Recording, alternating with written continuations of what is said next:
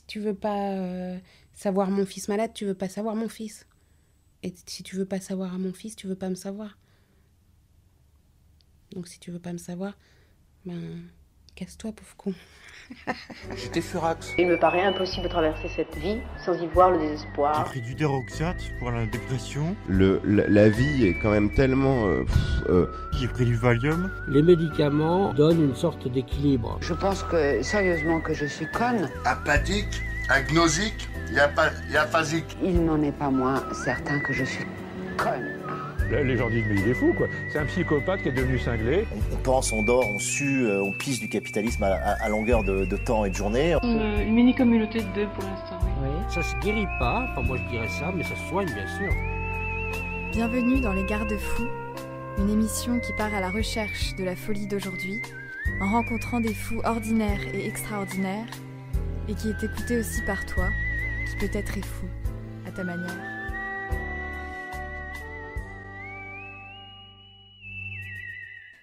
Dans cet épisode, nous avons le plaisir de recevoir Nadège.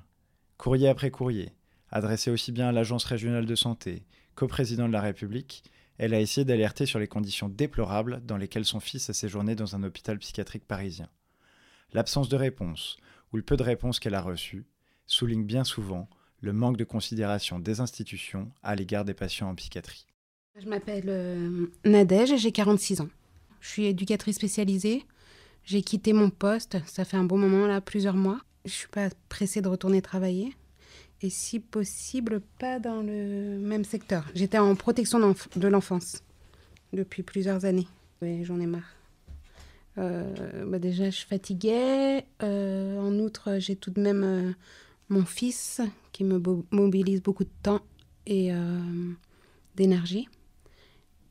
Et puis, je valide, si je puis dire valider. Enfin, je suis d'accord avec euh, rien de ce que j'ai vu dans les institutions dans lesquelles j'ai travaillé, même si je ne fustige pas tout ce qui se fait dans le cadre de la protection de l'enfance. C'est très perfectible et euh, c'est loin d'être en, en chemin pour l'être, perfectionné. Et puis c'est un travail très dur. Je pense que même dans des, des bonnes conditions, je suis pas persuadée qu'on puisse le faire très longtemps. La folie, elle est problématique et à définir essentiellement quand il y a souffrance. Je pense que euh, la, folie ne vaut pas d'être définie quand elle ne, elle ne suscite pas de souffrance. Mais je crois que euh, la folie fait peur. Et les manifestations de certaines maladies psy ont de quoi faire peur. Il y a de la folie. La société dans son ensemble ne veut pas en entendre parler. Et c'est, comme tout, encore plus, plus mal pris en charge quand c'est dans les classes défavorisées. Et alors, la folie, euh, quand elle, enfin la maladie psy, en tout cas, quand elle est mal prise en charge, elle se majore. Donc forcément, ils ont l'air encore plus fous puisqu'ils deviennent encore plus fous, puisque plus souffrants. Au sens clinique du terme, plus malades. C'est peut-être pour ça que nos folies, euh, à nous, dans, dans notre classe sociale, paraissent beaucoup plus folles et beaucoup plus brillantes, parce qu'elles sont très mal prises en charge. On la pense tous mal, la folie. Elle nous déroute tous, euh, quelle que soit notre condition sociale. De toute manière, euh, la réponse euh, de pourquoi ce tabou, elle est plurielle. Parce que je pense que la réponse concernant le financement de la psychiatrie, par exemple, c'est très clair que enfin, l'État et les personnes qui sont en charge des responsabilités financières de la santé ne veulent pas donner de fric dans son ensemble, et moins encore euh, à la psychiatrie.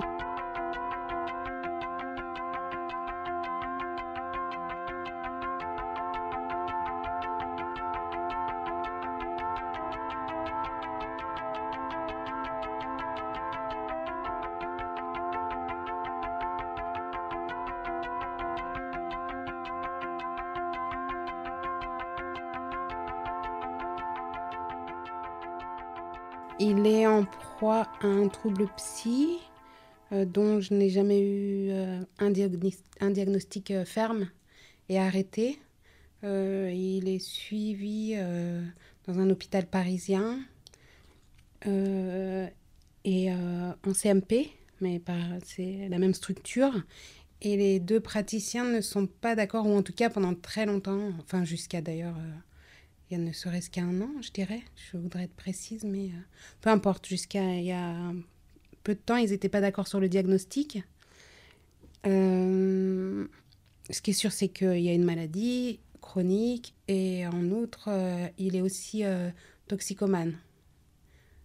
Donc, en fait, les deux toubibs qui sont pas d'accord, là, il y en a un qui dit c'est essentiellement les produits. Quand il prendra plus de drogue, on verra bien que il n'est pas malade. Et il y a un autre médecin qui diagnostique euh, une schizophrénie. Euh.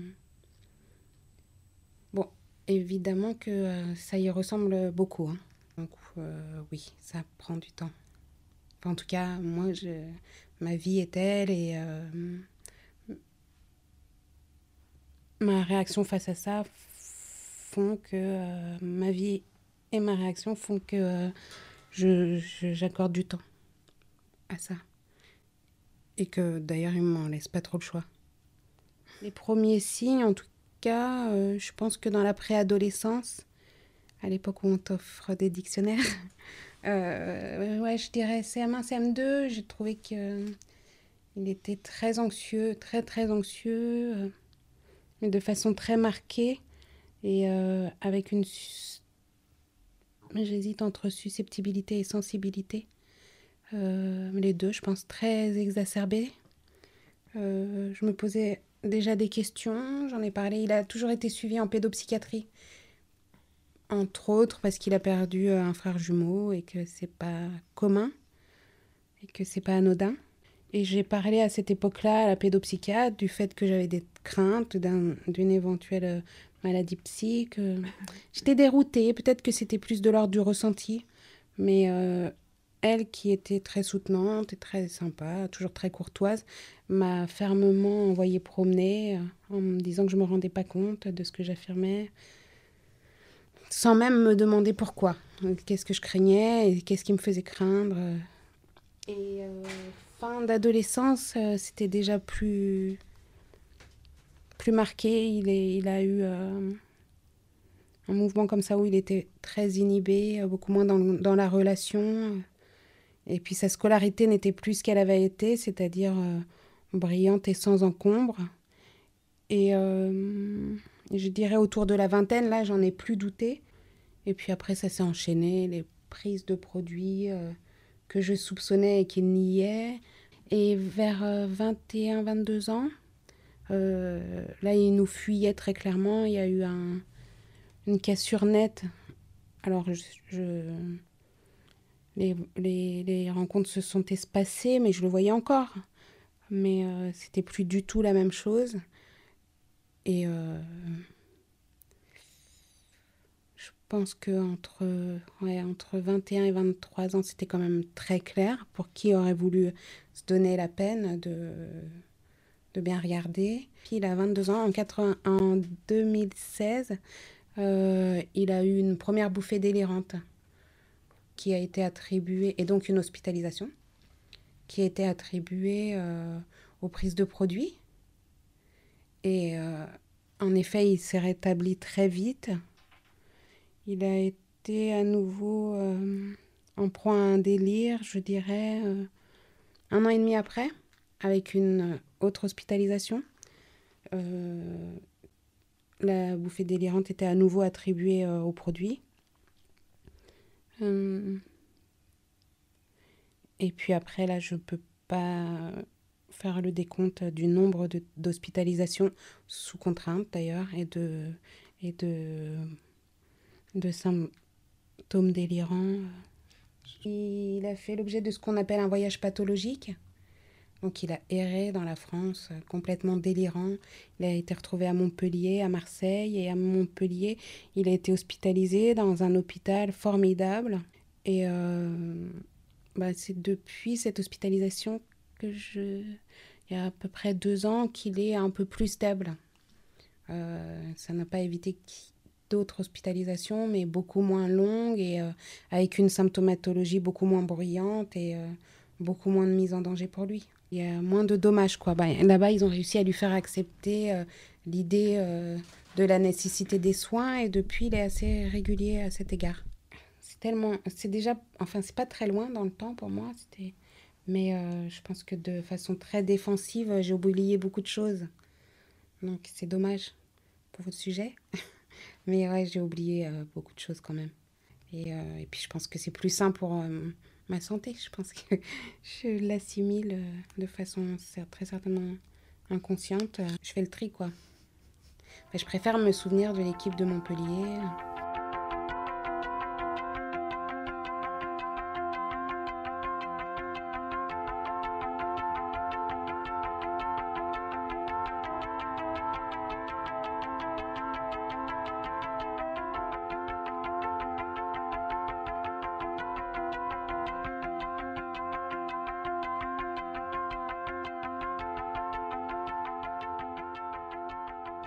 Je ne vis pas tous les jours de la même façon.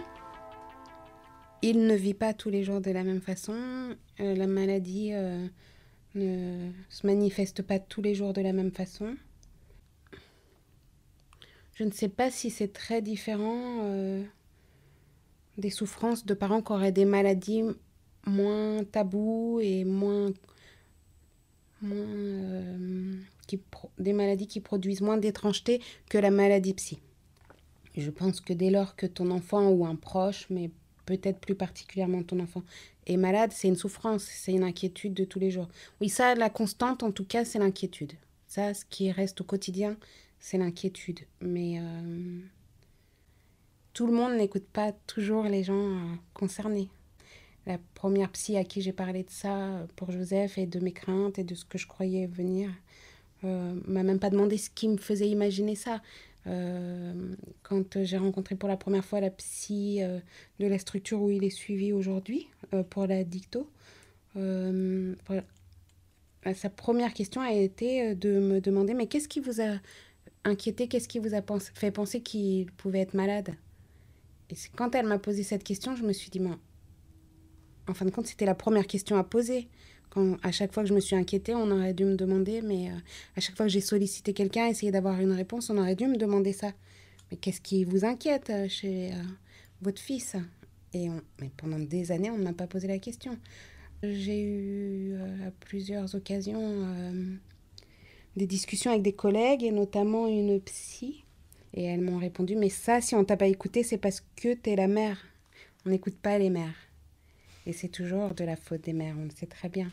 Il faut écouter les parents. Si on écoutait les parents, on aurait accès à des diagnostics euh, plus précoces et euh, à moins d'errance, hein, finalement. Euh, d'errance médicale, j'entends. Et bien sûr qu'il faut écouter les parents. Et quelque chose qui est très clair, c'est que les parents, ils voient les autres enfants. Et ils vont très vite voir que leur enfant est, différent. Ils vont pas savoir, ils n'ont pas le DSM euh, entre les mains, ils vont pas pouvoir poser un diagnostic, mais ils vont bien pouvoir comprendre qu'il y a quelque chose. D'autant que moi, euh, j'ai... Euh, il y a pas mal de folie, de maladie psy dans ma famille. Donc ça fait de lui, et aussi au regard de son histoire de vie, ça faisait de lui quelqu'un à risque. Un médecin m'a dit à plusieurs reprises, euh, on ne travaille pas avec les familles. Bon, qu'est-ce que tu fais en psy si tu travailles pas avec les familles? Surtout en psy. Bon, mais c'est sûr qu'en ne travaillant pas avec les familles, tu gagnes du temps hein, et puis on t'emmerde pas. Mais euh, c'est dommage de ne pas travailler avec les familles. Ces mêmes familles qui, dans ces quartiers-là, euh, ne peuvent pas revendiquer parce que bah, tout le monde n'a pas l'idée ou l'audace ou l'insolence d'écrire euh, à la ministre de la Santé ou à, ou à d'autres autorités. Et puis il y a des parents qui parlent même pas français dans ces quartiers-là.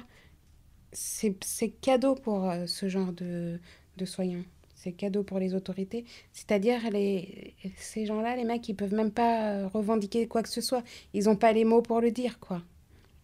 Et D'ailleurs, je pense que quand un toubib vient voir une, euh, voit une mère ou un père, enfin quand un parent vient avec son fils en disant il est fou, si tu te penches pas à minima sur l'enfant et surtout aussi sur le parent, tu prends aussi un risque pour le gamin de le faire rentrer à la maison avec euh, la mère qui pense que le gamin est fou.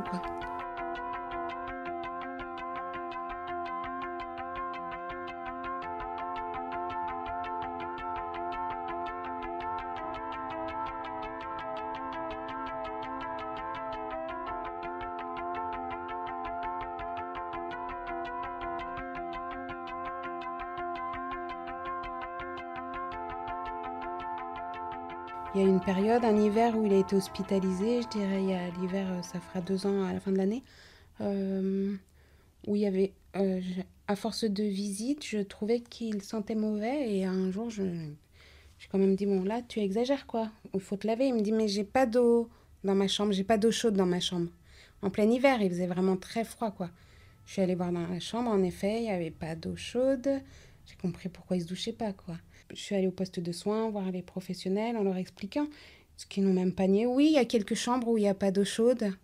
Euh, c'est un problème. Bon, là, j'ai commencé à voir rouge parce que déjà, ce n'était pas le premier problème dans cet établissement et qu'en plus, c'est intolérable. Un hôpital français, euh, un hôpital public en France en 2018, donc euh, c'est intolérable. Et là, je les ai menacés de tout, quoi. enfin, de tout de tout ce qui était à ma portée, c'est-à-dire que j'ai contacté un avocat, je leur ai dit que j'allais porter plainte pour un mauvais traitement euh, et que, euh, je sais pas, j'ai commencé à googliser le code de la santé publique. Je suis vraiment montée dans les tours et euh, ben, dans l'après-midi, mon fils m'a appelé pour me dire qu'il y avait de l'eau chaude dans sa chambre. Donc, il faut menacer dans cet hôpital, dans ce, dans ce service c'est très délicat pour moi parce que euh, je tiens vraiment à, à, ne pas les dédouaner de leurs responsabilités. Je tiens vraiment à souligner que certains dysfonctionnements ne sont pas que des histoires de pognon. Et à la fois, je ne veux surtout pas... Euh, euh, dénigrer tout, tous les soignants et toutes les équipes. C'était pareil pour les autres patients. Hein. C'était pas propre à mon fils.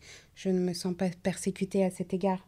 Je pense et je suis même persuadée que étant euh, sectorisée pour la psychiatrie dans un dans un quartier dit populaire, mais plus défavorisé que populaire, euh, parce qu'il est plus trop populaire ce quartier d'ailleurs. Euh, je pense que ça, ça participe de cette euh, négligence, non seulement de la négligence, mais même des mauvais traitements. C'est un hôpital dans lequel circulent euh, des substances, notamment et avant tout, bien sûr, du cannabis. Euh, on sait que c'est très dommageable. On sait que c'est dans, à mon avis, dans, enfin à mon avis, mon avis seul ne suffit pas, mais de ce que j'ai pu lire, de ce que j'ai pu voir, si ce n'est dans tous les hôpitaux psy, mais dans beaucoup. Euh, et que ça doit être très difficile à juguler pour les équipes. Sauf que là, ils n'essayaient même pas. Il faut savoir que dans, cette, euh, dans cet établissement, il y avait euh, comme ça une aide-soignante et une infirmière qui étaient d'ailleurs tout à fait d'accord avec moi sur le caractère insupportable de ce qui pouvait se passer et qui m'invitaient qui à écrire à la direction. Je n'ai pas pu me contenter d'écrire à la direction. J'ai écrit à l'Agence régionale de santé, entre autres d'ailleurs. J'ai écrit à la ministre de la Santé euh, à l'époque qui était Agnès Buzyn, mais bon, depuis elle a quand même fait d'autres preuves d'incompétence. Euh, j'ai écrit euh, au chef de l'État. rien n'y a fait. Et ben, ben, j'ai écrit à Radio France, à France Inter. J'ai à la direction administrative, la direction médicale.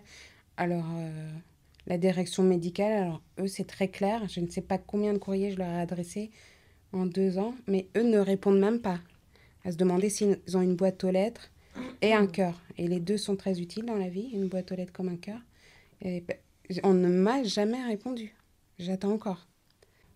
Oui, quelques-uns m'ont répondu.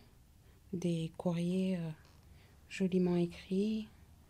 Mais pas de solution. Il n'y a rien eu, en fait. Pendant longtemps, rien n'a changé à l'hôpital. Je ne peux pas dire ce qu'il en est aujourd'hui.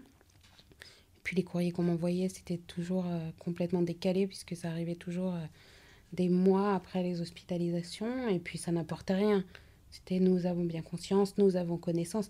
Mais c'est tout de même pas mal d'avoir reçu ces courriers parce que à chaque fois que je recevais un courrier ou une autorité, quelle qu'elle soit, une autorité concernée, me répondait qu'ils avaient connaissance, bien conscience. Ah oui, j'avais écrit aussi à la mairie. Euh, c'est quand même affolant, quoi, de recevoir un courrier qui commence euh, par... Euh, enfin, un aveu, un tel aveu de démission. En revanche, il faut dire que depuis mon passage à Inter, je ne sais pas si c'est un hasard, les hospitalisations qu'il y a eu, alors il y en a eu beaucoup moins puisqu'il va tout de même beaucoup moins mal, mais les hospitalisations se passent plutôt euh, de façon correcte. Alors, euh, je ne vais pas tout attribuer euh, à ma prise de parole dans l'espace public et ni même à mes courriers, parce qu'il se trouve que le service a aussi changé de chef de service. Et je pense que ça jouait beaucoup la hiérarchie de l'époque sur le caractère délétère de certains comportements dans ce service. Le problème, c'est aussi la réponse qui t'est faite quand tu parles des produits. Alors le Toubib te répond, ben moi c'est pas mon problème, ni ce qu'il mange ni ce qu'il consomme, c'est pas ça mon travail ici. Le vigile de l'accueil euh, va te dire que c'est pas son métier. Euh, le, le personnel d'accueil, l'équipe d'accueil te répond la même chose. Bon, il se plaignait euh, d'être contraint, mais il se plaignait pas de ce que nous on pouvait voir. Il allait certainement pas se plaindre que des drogues circulent dans l'hôpital. Aucun des jeunes que j'ai vu consommer là-bas ne s'en sont plaints. Hein.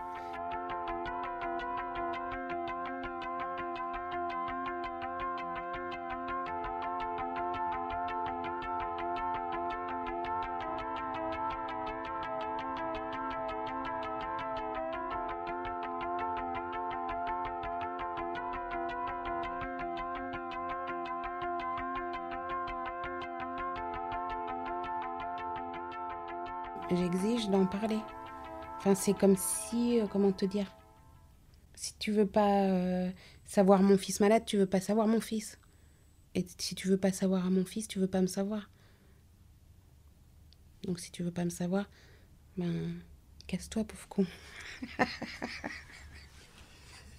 Et je pense qu'il faut en parler, puisqu'on parle du tabou. Enfin, je peux pas euh, dire oui, il y a un tabou, c'est très grave. Euh, les choses sont tues. Euh, et moi-même ne pas oser en parler à mon échelle et dans mon entourage. Après, si j'ai contacté euh, notamment l'équipe de l'émission, c'est parce qu'il se passait des choses graves et dommageables et qui mettaient en danger la santé de mon fils et, d'autres en plus. Bon, sinon, j'ai pas pour habitude, quand j'ai un problème personnel, de contacter euh, le service audiovisuel public français ou le président de la République. Je veux dire, j'arrive tout de même à non seulement euh, à me contenir, mais à essayer de régler mes problèmes toute seule. Mais euh, là, c'est parce qu'il se passait des choses graves que j'ai alerté, que j'ai voulu prendre la parole dans l'espace public. Si j'avais été entendue avant, je ne l'aurais pas fait. J'aurais pas pris la parole dans l'espace public ne serait-ce que pour mon fils aussi, tu vois. Euh, je suis pas persuadée euh, que ce soit cool pour lui euh, que je raconte sa vie, la mienne, la nôtre, ce qui nous lie à cet égard ou pas dans l'espace public. Mais c'est quelque chose que j'aurais fait s'il avait souffert d'une autre maladie. Quelqu'un est malade, il nécessite des soins, il y a un hôpital public, il est maltraité à l'hôpital, je ne laisse pas faire. Ça dépend des périodes et ça dépend des pathologies, je pense. Euh, après, je pense qu'il ne faut pas, euh, dans le cadre d'un trouble à l'âge adulte, etc., il ne faut pas aliéner non plus la personne malade et la rendre faut pas rentrer dans une relation de dépendance, mais de fait, il y a quand même une dépendance. Mais bien sûr, qu'il là encore, il y a une histoire de fric. Enfin, le nombre de, de jours de travail que j'ai perdu, euh, moi, personnellement, euh, l'idée d'avoir euh, aidé mon fils et d'avoir fait mon devoir et donc mon travail de mère vient compenser ça. Mais il n'y a rien qui vient matériellement compenser ça. au début, déjà, je ne voulais pas euh, m'arrêter en maladie, notamment. Parce que ben, ça m'aidait d'aller au travail aussi. Parce que ça m'aidait de garder ma vie. Et et puis, il y a vraiment, enfin, le nombre de fois où mes collègues m'ont dit, mais pourquoi tu t'arrêtes pas euh, Mais je ne pouvais pas m'arrêter. Financièrement parlant, je ne pouvais pas m'arrêter. D'autant que euh, l'équipe, enfin, le médecin ne reconnaissait pas sa maladie, donc euh, il n'avait pas d'ALD à la CPAM, donc il n'avait pas les soins à 100%, donc il me fallait vraiment beaucoup de pognon, quoi. Et euh, je ne pouvais pas m'arrêter. Pour autant, je savais que, enfin, mes pauses déjeuner, c'est pas. Plus d'une fois, je suis rentrée chez moi à la pause déjeuner. Plus d'une fois, je suis allée à l'hôpital pour lui à la pause déjeuner. Après le travail. euh, C'est un boulot.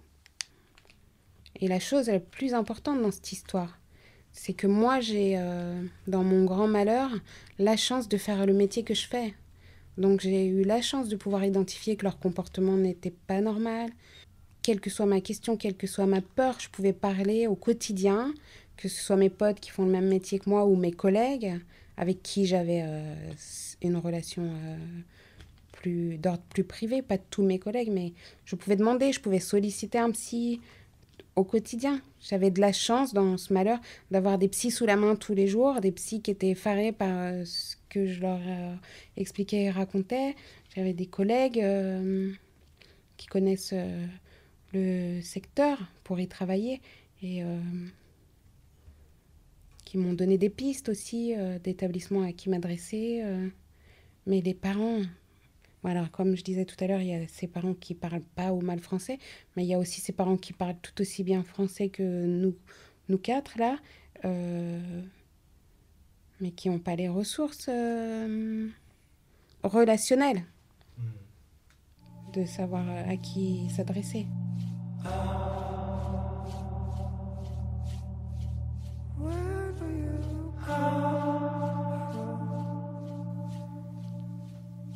comme si tu, je te demandais de me dire quel est le livre que tu préfères parmi tout cela ou les DVD. Ou...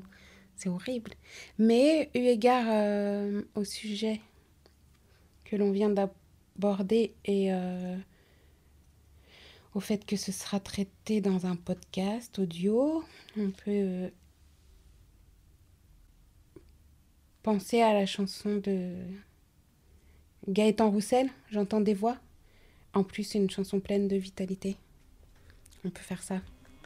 Enfin, si vous le souhaitez.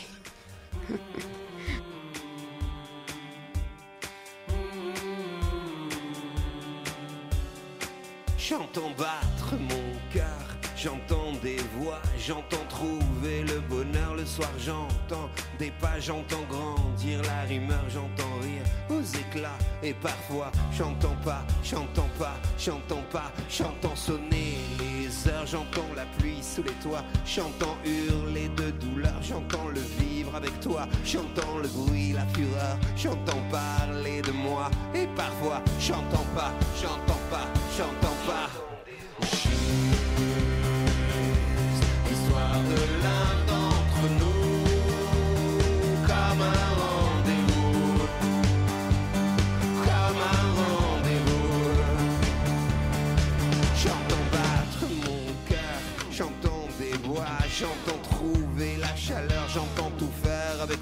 J'entends grandir la rumeur, j'entends sourire aux éclats, et parfois j'entends pas, j'entends pas, j'entends